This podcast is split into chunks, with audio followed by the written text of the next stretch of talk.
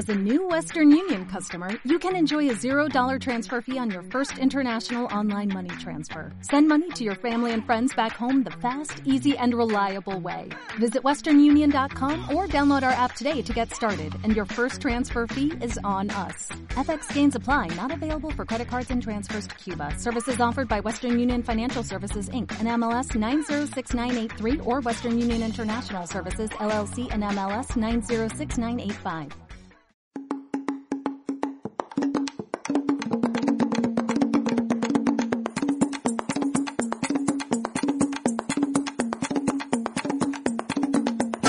Buenos días, buenas tardes, buenas noches. En este episodio de nuestro podcast sobre libertad religiosa en Cuba, te invito a repasar algunas declaraciones y reflexiones del sacerdote católico Alberto Reyes durante una reciente visita a Madrid, España. Reyes, párroco de Esmeralda en la provincia de Camagüey, conversó con varios medios de difusión y te he preparado un compendio con sus palabras. Si estás en Cuba, comparte este episodio o bájate el archivo y envíaselo a tus amigos y parientes a través de las aplicaciones de mensajería.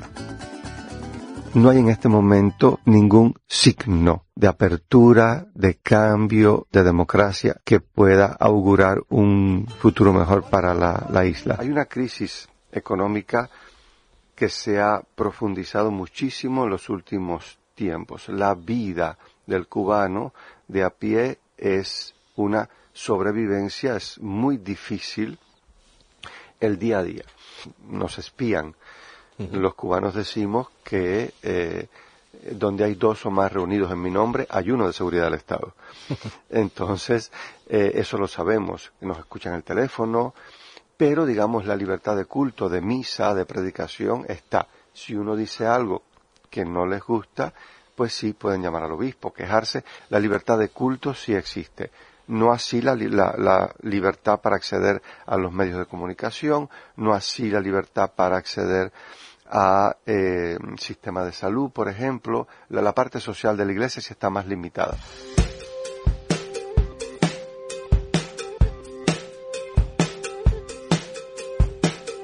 El sacerdote católico Alberto Reyes Pías de la Arquidiócesis de Camagüey conversó con el programa Sin Complejos, espacio informativo y de debate político que pertenece al grupo de comunicación multimedia español Libertad Digital. En este podcast aseveró que Miguel Díaz Canel Bermúdez no es el que realmente gobierna en Cuba. Díaz Canel es la cara que se puede abofetear es poner a alguien que reciba todos los dardos, pero que no decide nada. Padre, dices que un deseo de cambio, pero en las últimas horas volvimos a ver que Díaz Canel fue reelegido de espaldas a la voluntad popular, fue reelegido en unas condiciones en que ya van 60 años de ese tipo de elecciones y reelecciones en Cuba. Bueno, yo creo que la elección de Díaz Canel, la reelección de Díaz Canel significa, o sea, el mensaje es no va a haber cambio que es el mensaje que ha mantenido el gobierno eh, durante todos estos años. De hecho, ellos mismos han dicho somos continuidad. Díaz Canel no es quien manda en Cuba. ¿Quién manda en Cuba? Los Castro. Es decir, Raúl Castro y su equipo son los que siguen detentando el poder. Díaz Canel eh, es la cara. El mascarón de proa. Sí, exacto. Es la cara que se puede abofetear. Es Díaz Canel. Es poner a alguien que reciba todos los dardos, eh, pero que no decide nada. Díaz Canel no decide nada. Cuando Díaz Canel salió diciendo la orden de combate está dada, eso él sería incapaz de decirlo por decisión propia. No puede hacerlo por decisión propia. O sea, Díaz Canel no es quien gobierna en Cuba.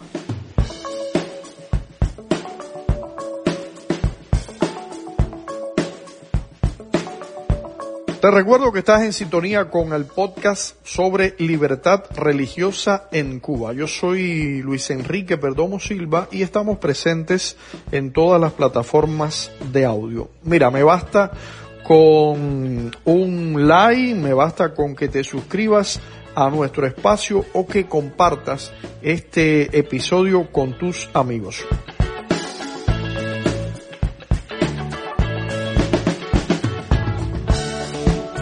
Durante su periplo por España, Alberto Reyes visitó el Parlamento Europeo y su presencia motivó que un grupo de eurodiputados emitiera una carta en la que muestran su preocupación por la situación de los presos políticos en la isla.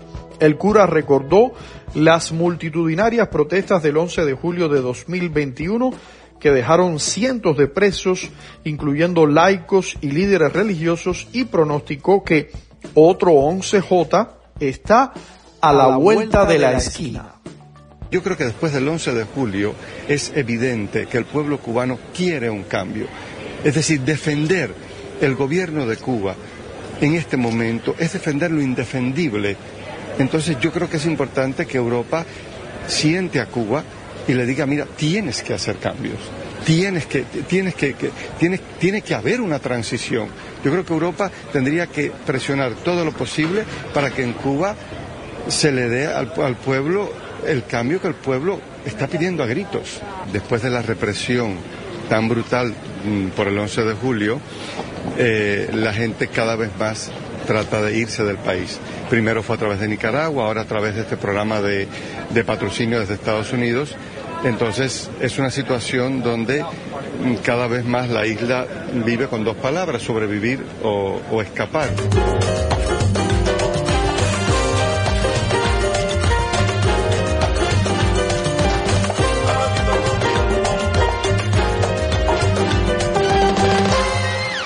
Escuchaste fragmentos de las declaraciones del sacerdote católico Alberto Reyes Pías, un compendio que hemos preparado en nuestro podcast sobre libertad religiosa en Cuba. Recuerda compartir, dar like, suscribirte y enviarle este archivo de audio a tus amigos y parientes para así denunciar las violaciones a la libertad religiosa en Cuba. Ya casi me despido, pero antes te comparto lo que respondió el sacerdote Alberto Reyes sobre ¿qué le pediría a Europa con respecto a Cuba? Mira, nosotros hace muchos años le dimos la espalda a Dios. Y un pueblo cuando le da la espalda a Dios no puede caminar. San Agustín decía, cuando uno huye de Dios, todo huye de uno. Nosotros huimos de Dios. Y cometimos el gran error de darle la espalda a Dios pensando que íbamos a construir una vida feliz sin Dios. El resultado es terrible. Por eso yo creo que, ¿qué puede hacer Europa? Uno, rezar para que Cuba vuelva el rostro a Dios. Eso hay que hacerlo. Además de eso, yo le, pediría a Europa eh, que deje de, o sea, que renuncie, que renuncie a la ilusión de la Cuba que no existe y que deje de tener con Cubas unos miramientos que lo único que hacen, que han hecho hasta ahora, es alargar la agonía de un pueblo.